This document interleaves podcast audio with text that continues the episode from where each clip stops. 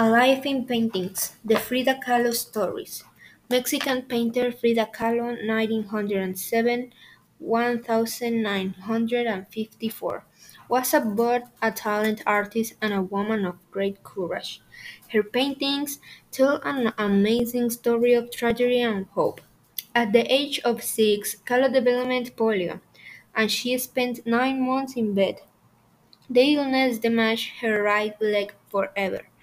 Most girls didn't used to play sports back then, but Kahlo played soccer and took up boxing.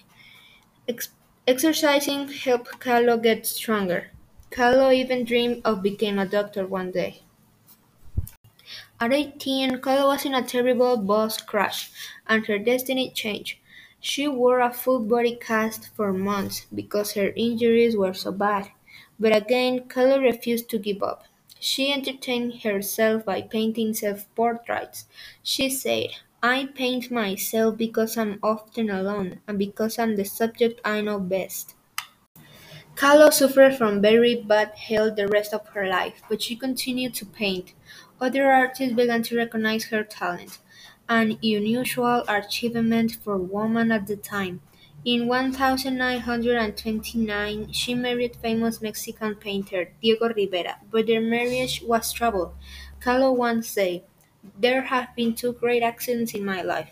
Diego was by far the worst. Kahlo became pregnant three times.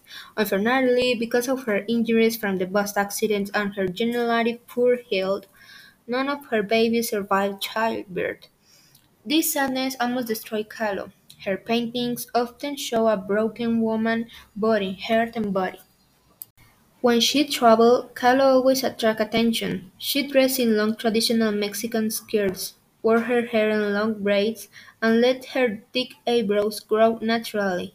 She chose to look different, and people noticed her beauty everywhere she went. Kahlo died at the age of 47 in the house where she was born. Her life was short but extraordinary. Her paintings still amaze people with their honesty and originality.